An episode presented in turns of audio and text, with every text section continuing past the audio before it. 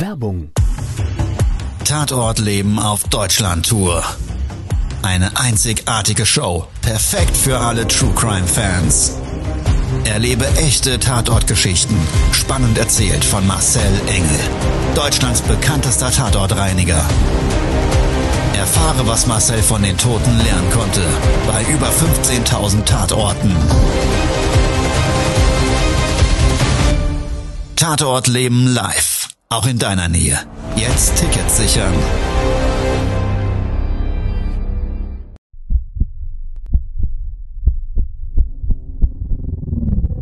Todesursache. Der Podcast mit Tatortreiniger Marcel Engel. Es wird immer mal wieder in meinem Podcast vorkommen, dass wir sehr tief in das Geschehen eintauchen.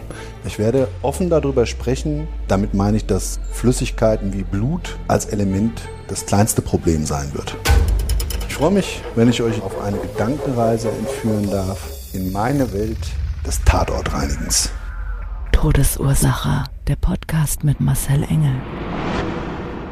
Hallo, ich freue mich wirklich sehr, dass du wieder eingeschaltet hast. Wenn du das erste Mal dabei sein solltest, dann ganz, ganz herzlich willkommen. Die heutige Tatortreinigung, die Gedankenreise, die wir beide gleich gemeinsam antreten, ja, die stößt bei dir, bei mir, bei gesunden Menschen auf absolute Ablehnung. Es ist nämlich so, dass ich seit 25 Jahren als Tatortreiniger immer häufiger bemerke, dass Menschen ihre Fantasien ausleben. Und wenn diese Fantasien eben krank sind und anderen schaden, ja, dann ist es häufig so, dass ich als Tatortreiniger im Nachgang gerufen werde. Die heutige Folge heißt Satanische Rituale, das Ausleben einer kranken Fantasie. Ich würde sagen, ich will dich jetzt nicht weiter auf die Folter spannen und lass uns eintauchen in mein Erlebnis zu dieser Reinigung. Todesursache. Der Podcast. Der Tatort. Ich persönlich bin ja ein Familienmensch. Und bei Tatorten und gerade bei Tatortdramen, die sich in der Familie abspielen, die gehen mir persönlich immer oftmals sehr nahe. Angerufen und beauftragt hat uns von dem Opfer die Schwester. Ältere Dame, über 80, ganz lieb, ganz nett, freundlich hat sie gesagt, Sie müssten mal bitte bei meiner Schwester in ihrem Haus vorbeifahren. Es gibt dort in mehreren Räumlichkeiten Spurensicherungsmaßnahmen durch die Polizei. Da hat sich unsere Putzfrau schon dran versucht, sie kriegt es nicht weg. Und den Tatort selber, den möchte sie auch nicht reinigen. Ich habe sie dann gefragt mit verschiedenen für uns relevanten äh, Dingen, zum Beispiel Liegedauer, wo in welcher Raum ist was geschehen. Und sie hat mir gesagt, da möchte sie erstmal nicht drüber reden und sie möchte vor allen Dingen, dass dieser Fall erstmal ganz diskret behandelt wird. Das war ihr zu dem Zeitpunkt damals so wichtig, weil der Verdachtsmoment bestand, dass eben eine Gewalttat seitens eines Familienmitgliedes aus zum Tode ihrer Schwester geführt hat. Und im Grunde genommen hat sie gesagt, wissen Sie, das stand jetzt schon eh in der Presse, aber ich möchte einfach nicht zu weiteren Spekulationen hingerissen werden und ich möchte da für mich neutral bleiben. Meine Schwester, meine Geliebte ist gestorben, das ist schlimm genug, ich möchte mich mit diesem Thema derzeit nicht auseinandersetzen. Das Kundenwunsch ist dann natürlich ganz, ganz relevant. Vor Ort gefahren bin ich in eine extrem ländliche Gegend im norddeutschen Raum. Und so diese typische landschaftliche Kultur, also kaum Berge, recht flach, große angelegte Felder gab es dort. Und die Ortschaft war so ein kleines, beschauliches Städtchen mit circa 10.000 Einwohnern. Mit der Eingabe meiner Adresse habe ich schon mal ein Problem gehabt, weil die Straße bzw. die Hausnummer im Navigationssystem nicht hinterlegt war. Schon einige Jahre her, da waren die Navis noch nicht so weit, nicht alles erfasst, nichts Ungewöhnliches. Man hat damals ja noch mit Karte gearbeitet und auch auf der Karte konnte ich das nicht finden. Da war das so mehr oder weniger mit außerhalb angezeichnet. Jetzt nicht so ungewöhnlich, dass auch ein Haus mal ein bisschen außerhalb liegt, bin ich dann vor Ort gefahren. Der Kundin gesagt, am nächsten Tag komme ich vor Ort. Schlüssel wird mir wohl von einem Nachbarn übergeben, sagte sie. Der trifft sich dann mit ihnen vor der Tür. Ländlich, ankommend, außerhalb der Ortschaft, und zwar zwei Kilometer außerhalb, war dann die eigentliche Adresse. Und jetzt wusste ich auch in dem Augenblick, warum die nicht in der Navi drin war. Das war mehr oder weniger ein Privatweg. Ein Privatweg, der da hingeführt hat, über einen ziemlich langen Wegstrecke. Ich habe so eine Fahrzeit außerhalb gehabt, so von zweieinhalb Minuten, also von dem außenliegenden Ort bis zu meinem Einsatzort zweieinhalb Minuten. Fand ich lang, kenne ich auch hier so für mich gar nicht. Und deshalb habe ich mich so gefragt, wie kann denn jemand so weit außerhalb wohnen, ganz alleine? Was ich von der Schwester erfahren habe, ist, dass ihre Verstorbene eben bereits über 90 war. Da habe ich mir gedacht, wow, Respekt, so weit außerhalb, ganz alleine. Das ist außergewöhnlich. Ich habe dann vor Ort angekommen, bin ich so einem kleinen Rondell, so ein Rondell war das vor dem Haus, Backsteinhaus, auf der rechten Seite an das Haus angebaut, ein großes Carport, was zu einer Doppelgarage geführt hat, mit so einem Sektionaltor, was man hochfahren konnte, Anthrazitfarben. Das Haus selber so ein Backsteinhaus, einstöckig, so ein typisches Dach, so in der Form, so ein Satteldach. Alle Rollläden runtergelassen, so kleine Buchsbäumchen, links und rechts neben der Fassade, alles gepflegt, ordentlich angelegt. Standen wir dann vor dieser weißen Haustür, wo so kleine Glasfenster eingebaut waren braunes Glas. Man konnte aber nach drinnen durchschauen. Und wie der Nachbar mir den Schlüssel gegeben hat, hat, er mir gesagt, naja, ich war schon drin mit hier der Haushälterin, machen sich auf einiges gefasst. Habe ich gesagt, wissen Sie, ich drücke mich mal so aus, bin seit sehr, sehr langer Zeit Tatortreiniger und das, glaube ich, gibt immer mal wieder einen Fall, der vielleicht den von uns angenommen härtesten dann nochmal toppt. Aber Erkennungs- bzw. Spurensicherungsmaßnahmen sind jetzt nicht so eine Herausforderung, haben wir einen speziellen Reiniger, das kriege ich schon hin. Da sagt er, nee, nee, ich meine wirklich den Tatort als solches. Hm, okay. Habe ich gesagt, schauen wir halt mal. Was meinen Sie denn da speziell? Er sagt dann, naja, ähm, ich will da jetzt nicht vorgreifen, weil im Grunde genommen ist das ja ihr Job.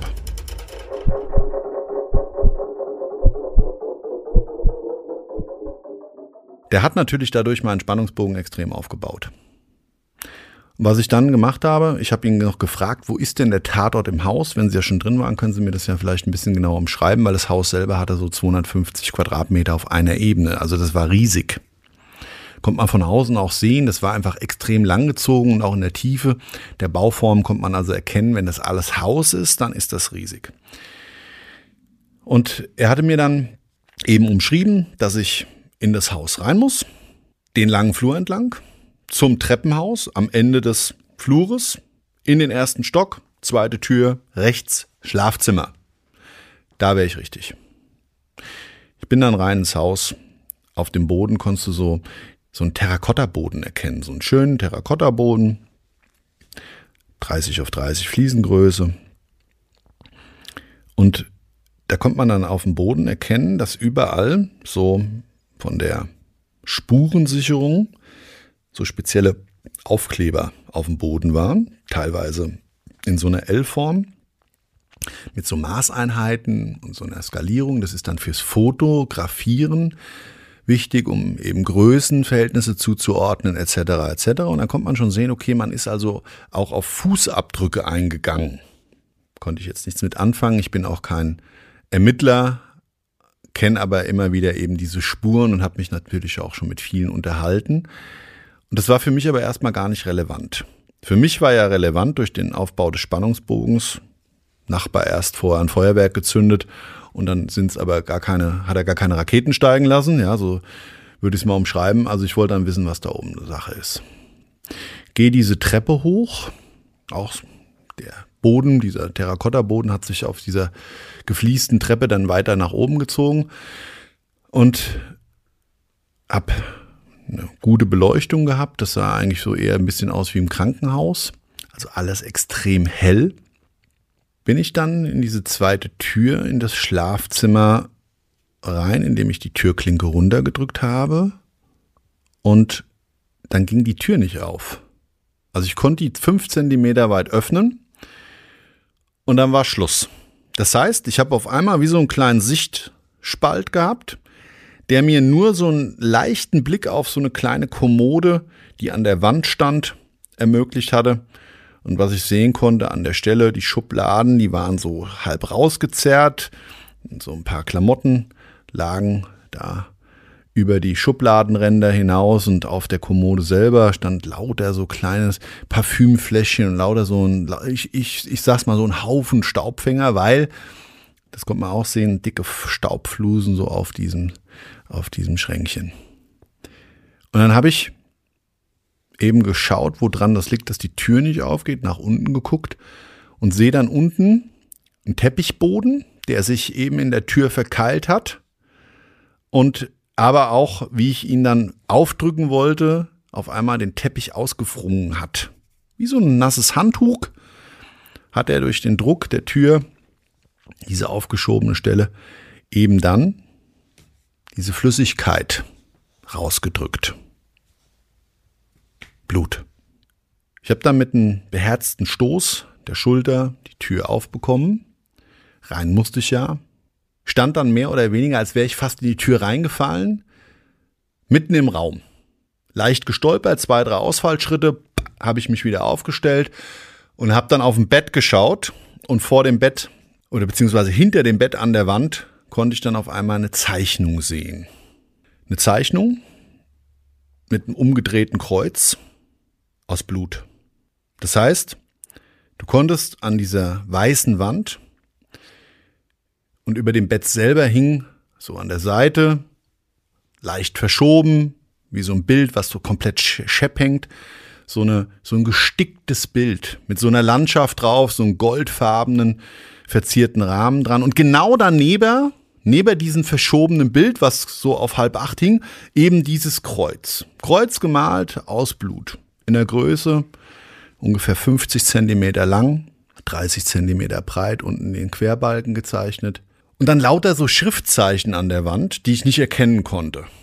Es gab, es gab so, so eine, wie aus Science-Fiction-Filmen, so eine, so eine kyrillische Schrift, die also ganz, ganz merkwürdig aussah.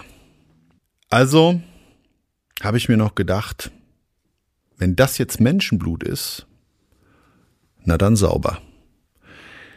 Was ich nicht wusste, und ich bin einfach mal davon ausgegangen, die Kripo war ja schon vor Ort, ob man wirklich über alles da Erkenntnisse hatte. Also ist dann immer so ein gespitztes Auge bei solchen Tatorten, die schon extrem merkwürdig sich andeuten, auch so ein bisschen mysteriös sich darstellen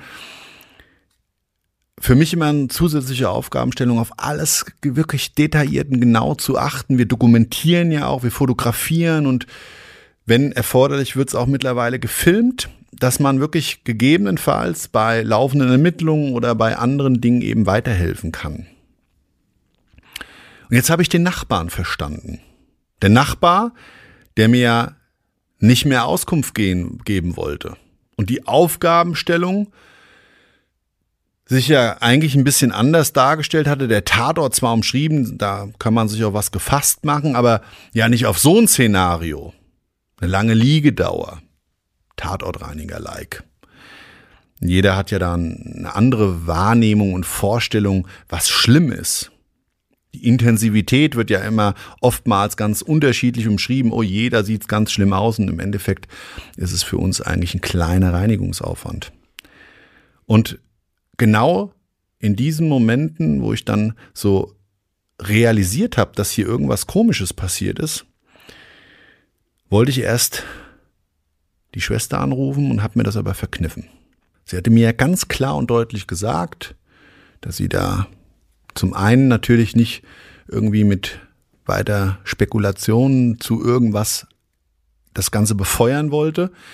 Und zum anderen wusste ich auch nicht, wie sie wirklich ihre Informationen schon bekommen hatte zu der tatsächlichen Tat. Sie war zwar diejenige, die seitens der Polizei die Schlüsselgewalt übers Haus bekommen hat, aber eben die Geschehnisse werden ja nicht immer dann auch von Ermittlungsbehörden an die Angehörigen herangetragen, eben um genau solche Szenarien vielleicht zu verhindern und wir Tatortreiniger diese Bildnisse als erster beseitigen, um den Menschen da einfach eine Last zu nehmen.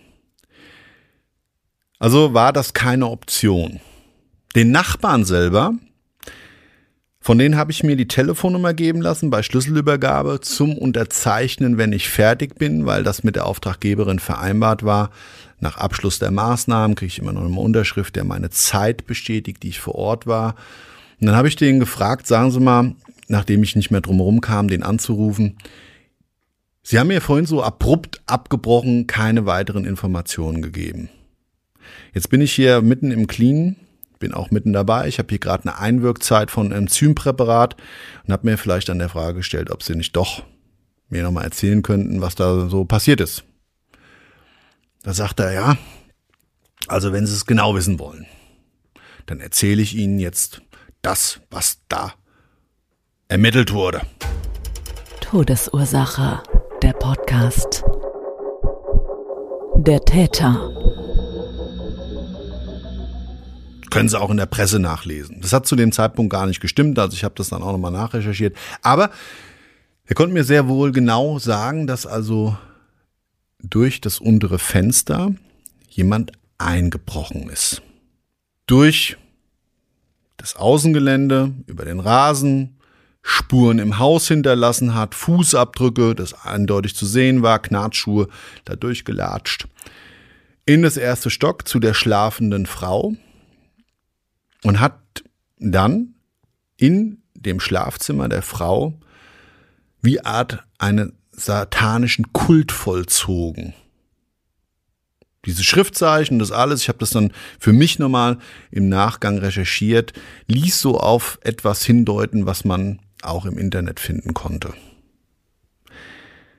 Und dann hat er mir gesagt, dass vermutet wird, dass das jemand aus der Verwandtschaft ist, weil da jemand eben schon bekannt genau in diesem Bereich so ein bisschen dieser schwarze Kult, diese Faszination um dieses Thema angesiedelt war und dass man auch wusste, dass der eben häufiger zu Besuch bei Achtung seiner Oma ist.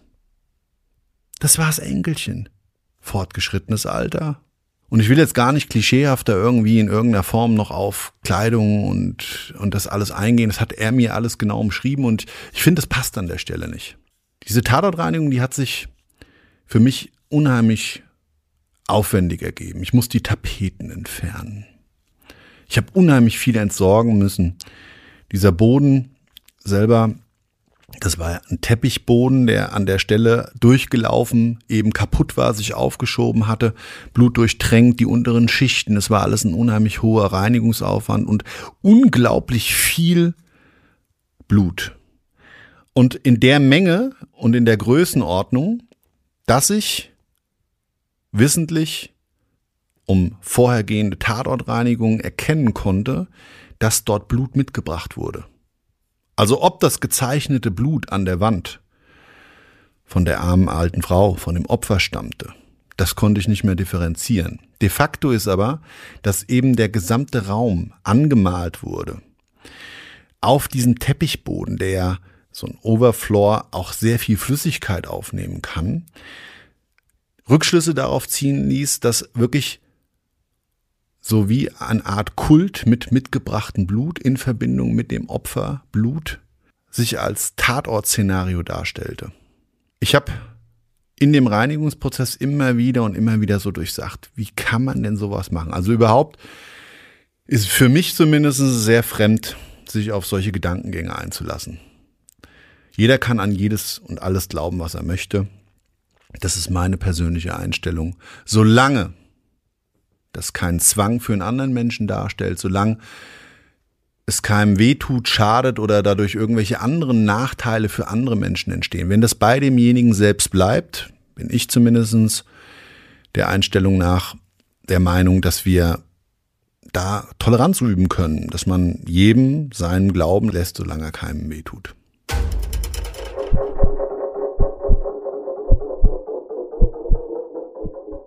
Das jetzt wiederum ist für mich absolut unverständlich gewesen. Gewaltverbrechen als solches sowieso schon.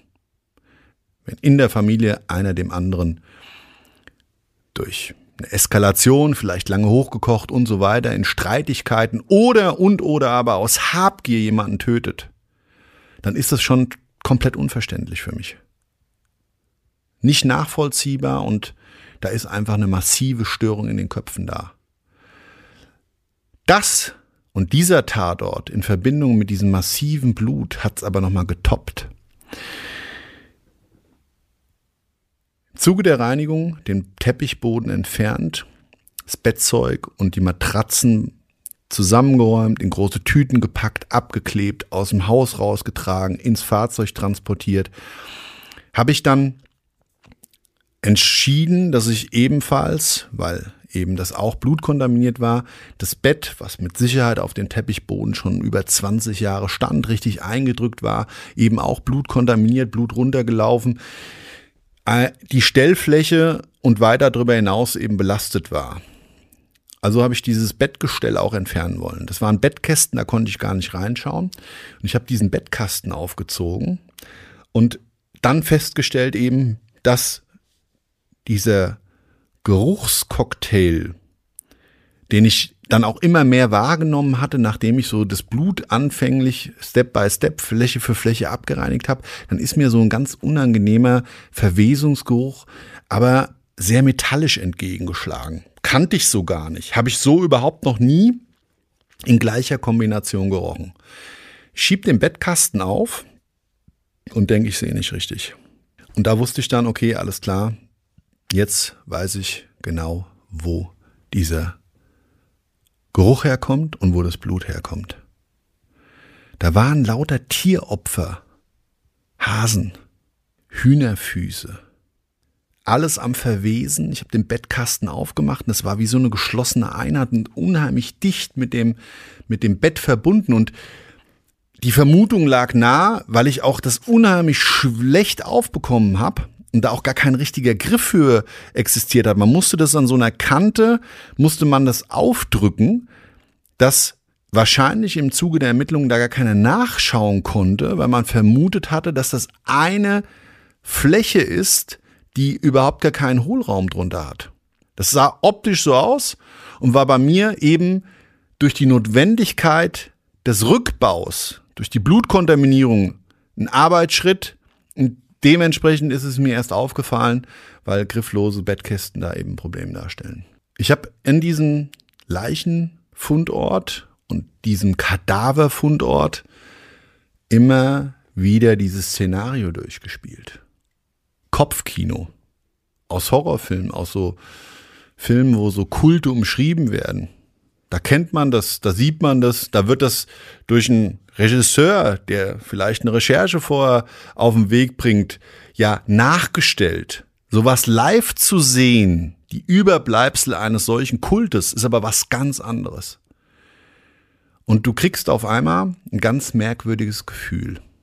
Als würden diese Schriftbilder an der Wand, ein umgedrehtes Kreuz, und ich bin ja nicht sonderlich spirituell, aber in Verbindung auch mit diesen Tierkadavern auf einmal auf dich einwirken. Du räumst es weg, als würdest du etwas bereinigen und es macht aber in dir eigentlich auf einmal das, was vielleicht damit bewirken sollte oder geschehen sollte, wird auf dich transformiert. Es ist ganz, ganz merkwürdig. Ich habe auf jeden Fall, wie ich diese Schublade aufmachte und diese Kadaver in eine Tüte gepackt habe, das alles dokumentiert und dann auch später den Ermittlungsbehörden noch zugeführt, habe ich so gemerkt, das ist jetzt ganz komisch.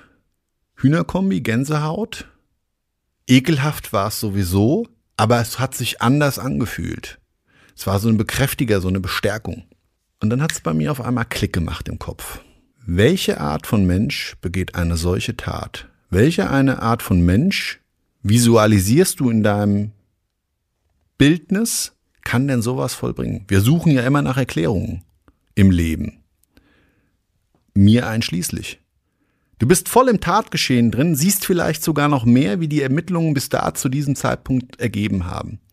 Trägst noch mal ein Stück weit dazu bei, kriegst diese Information des Nachbarn aus der Verwandtschaft, der Enkel könnte gewesen sein. Und dann denkst du auf einmal, was ist das für ein Mensch? Wie sieht der aus? Du versuchst zwanghaft dir ein Bild darüber zu machen. Und vielleicht, um zum Beispiel etwas mitzunehmen, was sich in Zukunft für dich bestätigt. Und genau das habe ich dann, obwohl es immer wieder für mich Wunsch gewesen wäre, etwas zu visualisieren, ich habe es unterbunden. Warum? Weil du kriegst dadurch keine Erklärung. Es ist nicht der einfache Weg, sich ein Bild zu machen, so sieht derjenige aus und so ist es Geschehnis, weil es ist sowieso unbegreifbar. Die Grausamkeit, genauso wie diese Art der Tat in der Faszination, in dem Rausch, wie sich dieser Mensch zu dem Zeitpunkt befunden haben muss. Und das ist wieder hochspekulativ und das ist auch soweit in Ordnung. Aber wenn du ein Bild dir dazu machst, und das finde ich immer sehr gefährlich, dann fangen wir an zu verurteilen.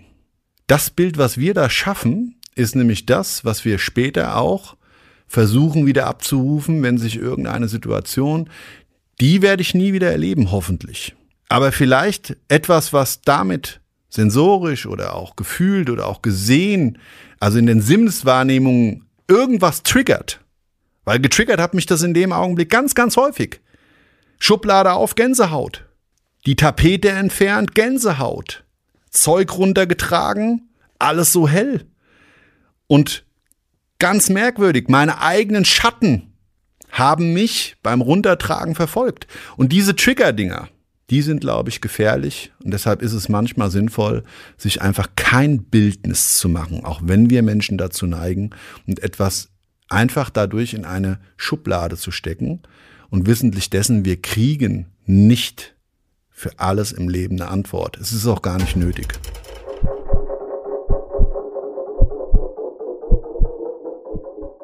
War es denn eigentlich hinter der Enkel? Der Enkel war's.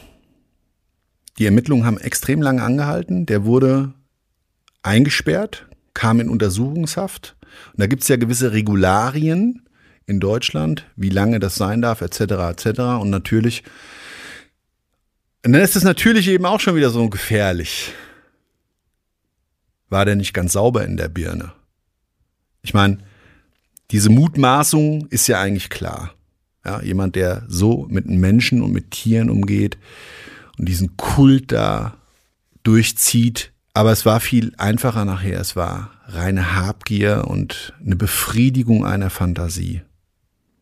Der die beklaut, hat sie ausgeraubt, wollte wohl ins Ausland, dafür Geld von seiner Oma. Leihen wollte es ihm nicht, weil sie ihm schon oft was gegeben hat. Das hat man im Zuge Ermittlungen wohl rausgefunden, Kontobelege etc. etc. Und dann später hat er sich auch dazu geoutet und der ähm, ist danach in die Psychiatrie gekommen. Weil natürlich habe ich gesagt, aber der ist natürlich nicht ganz sauber in der Birne. Da musst du absolut krank sein und nicht die Habgier-Tat als solches, was auch schon krank ist in meiner Wertewelt zumindestens. Aber Menschen sind ja zu ganz vielen fähig. Aber dieses, wie gesagt, Ausleben seiner Fantasie, dieses Kultes, das war das Kranke daran. Das ist einfach ekelhaft. Lebenswirkung.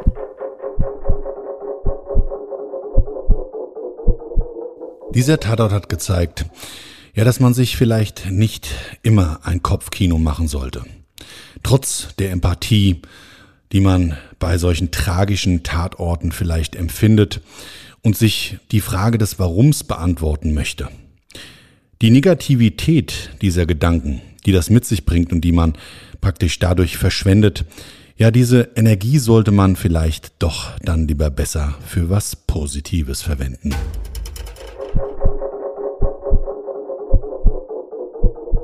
So, das war's schon wieder mit der heutigen Folge meines Podcasts.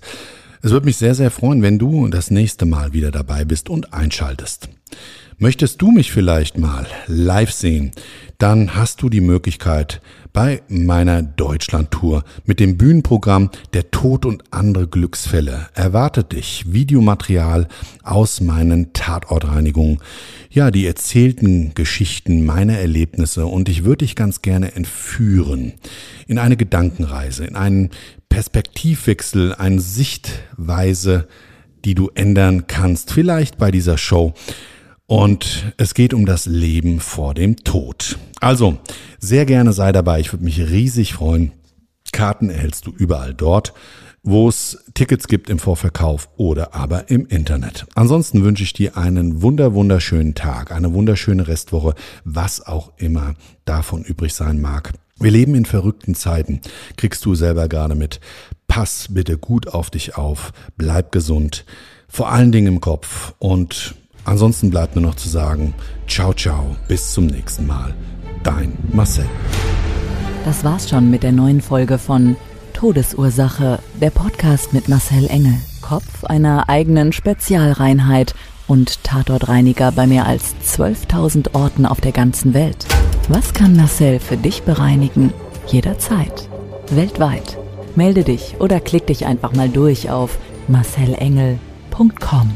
Empathisch tiefgründig, ehrlich. Todesursache lässt dich garantiert nicht kalt. Seid dabei. Ich freue mich. Abonniere die Staffel und du kommst für keine Folge zu spät.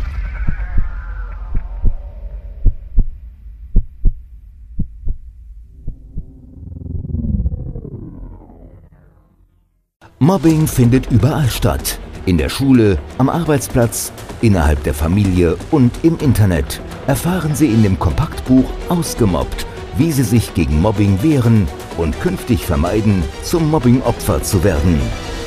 Ausgemobbt von Marcel Engel und Martin Zowak, überall im Buchhandel.